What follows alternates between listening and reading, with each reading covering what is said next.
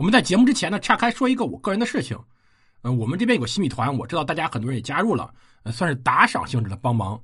这边呢，我实际上是有个读书小群的，如果大家想一块读书的话，可以加完新米团的朋友们可以加我微信，在我上面可以看到我微信胡蒙零三七幺，然后这样子可以我们一起读书。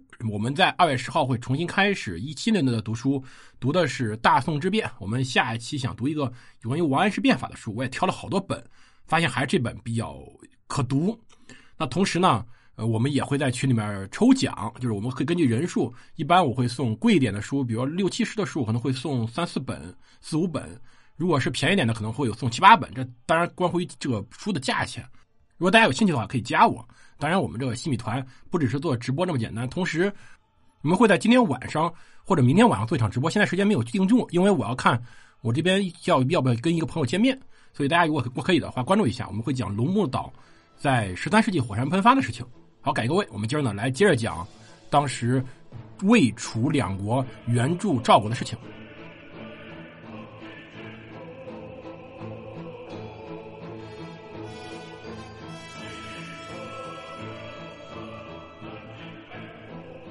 欢迎大家收听蒙头读书，大家好，我是胡蒙，这里是我们的战争史，我们来接着讲我们的故事，接着讲我们的邯郸之战。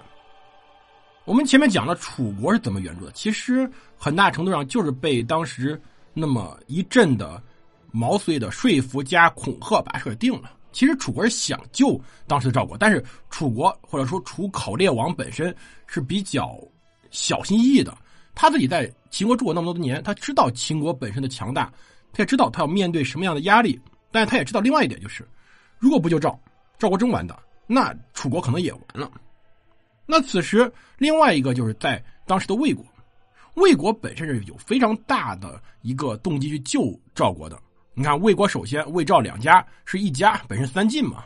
但当然，其中也有比较复杂的一个因素，就是三晋到底谁为老大？其实三晋在内，我一直认为它应该是有一个重新统一的一个动力的。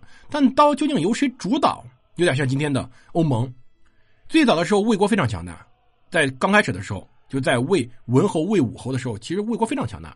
到后来呢，是赵国逐渐崛起。呃，韩国一直都比较弱，因为它地方比较尴尬，它处于一个中心地带。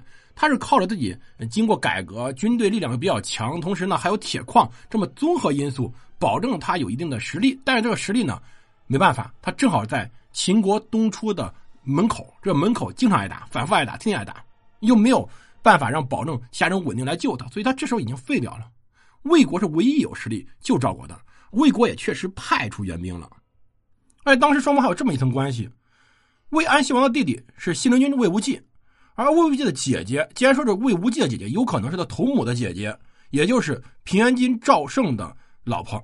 有他们双方实际上有姻亲的，尤其是赵胜在赵国朝堂地位又非常高，所以呢，这时候。由魏无忌去率领军队去救赵国是理的理所应当的，而且魏无忌是懂兵的。我们要强调魏无忌懂兵，而且西陵君相传是有一部兵法，但随后被烧了。但是非常有意思，魏安西王就是没让魏无忌去，他让的是大将晋鄙。原因很简单，如果信陵君去，一定会去救赵。但是在魏安西王的眼里，赵呢可以救，但只能救一点点，所以他派出当时的大将晋鄙率兵十万，当然有一说是率兵八万去救赵国。秦昭襄王一听，哎呦，魏国派兵了，魏国胆有点肥啊，因此就派人去警告魏国：“武公赵旦暮且下，诸侯敢救之者，吾将于拔赵后先移兵击之。我打赵国，找大邯郸，几天就打来了。打完以后，谁敢救他，我打谁。”这的确是当时秦国有底气说这话，所以当时对于魏国来说是非常担心的，他也怕他离秦国太近了，这是非常麻烦一个事情。所以魏王非常担心，便把晋鄙的军队留在了邺城这里。名为救赵，实则手鼠两端。当时他出了馊主意，就让人去找当时的赵王，呃，就说，呃，想共尊秦为帝，来让他退兵，就是说让秦国像当时天子一样，呃，担任全天下共主。但是此时，齐人鲁仲连在邯郸听说了，就去见了魏国这个使者，原意是这样说的：说君未睹秦称帝之害耳，吾将使秦王烹海魏王。就你没看到秦国称帝有什么麻烦，那我呢，将来可能会让秦王呢把魏王给施以酷刑。这烹呢，就是直接煮了，这海呢是要剁成肉酱。大家想想这这种酷刑。当这个使者就说呀：“哎，先生勿使勿能使秦王烹海魏王。”鲁仲连说：“昔者殷纣之时，九侯恶侯文王为纣之三公，九侯由兹而贤，献之于纣，纣以为物。海九侯，恶侯争之强，辩之急，故普恶侯。”闻而闻之，蔚然而叹，故求之又礼。今秦万乘之国也，魏亦万乘之国也。句句万乘之国，各有称王之名，奈何赌其一战而胜？欲从而地之而自救普海之地乎？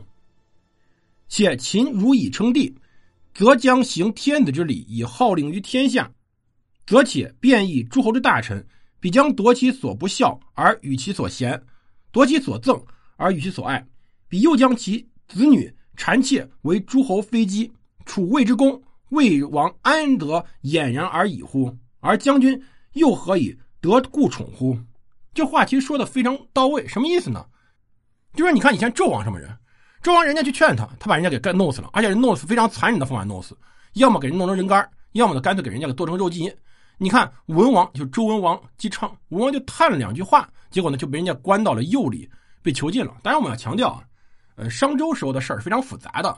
如果大家想听的话，过两天我们上线一个新的通史节目，里面我们会讲商周时候的一个周灭商的一个背景故事。其实里面很复杂，它比我们想象中要复杂的多。而且他强调一个问题，就是你真的让秦王称帝的话，那秦帝就成了天子，天子有权利的。我们一定要注意一点啊，就是西周有一点东西我们很忽略一个东西，我们认为周天子就是摆设，但实际上不是的。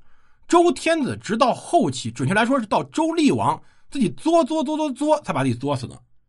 实际上，周厉王之前的周天子还是有比较有威严的。比如说，他可以处置当时的各个诸侯，比如如果你不听话的话，就会受到严重的惩罚，甚至有被烹杀的。齐国就有被烹杀诸侯。又比如说，当时周天子是可以安排各诸侯国的大臣的，但这并不是一定的，没有什么看目前来看没有明确的法规规定。但周天子是可以伸手的，可以伸手安排的。他并不像后来汉朝时候已经明确了，比如说各诸国国相必有中央任命，但当时没有这么明确，但是已经有这个习惯了，就等于到我们可以认为是习惯法。又比如说，当时周天子和各个的诸侯之间有联姻的，所以如果真的让秦王成了天子的话，秦王会干很多类似的事情。最后，说实话，魏王你连睡觉都睡不了，因为你的老婆。是秦国的女儿，随时可能被刺杀。你连睡觉睡不安稳，那有什么可说的？那使者您将军您，您的宠爱可能就将来就没有了，因为秦王会换掉所有他不喜欢的人，换上他所有喜欢的人，所有人都会倒向秦国的。这就是当时劝的原因，就你不能给当时的秦国这么大一顶帽子，这个名头一旦有了是非常可怕的。与之相对应的，就是我在讲另外一个节目，讲奥古斯都的时候，为什么屋大维又能称帝？屋大维所获得的，除了实权以外，有大量类似这种名分。这个名分很重要。而此时魏国出的馊主意，就是给秦王一个名分，让他退兵。那好，人家可以不战而去之兵了。这是鲁仲连在劝的时候非常关键的一句话。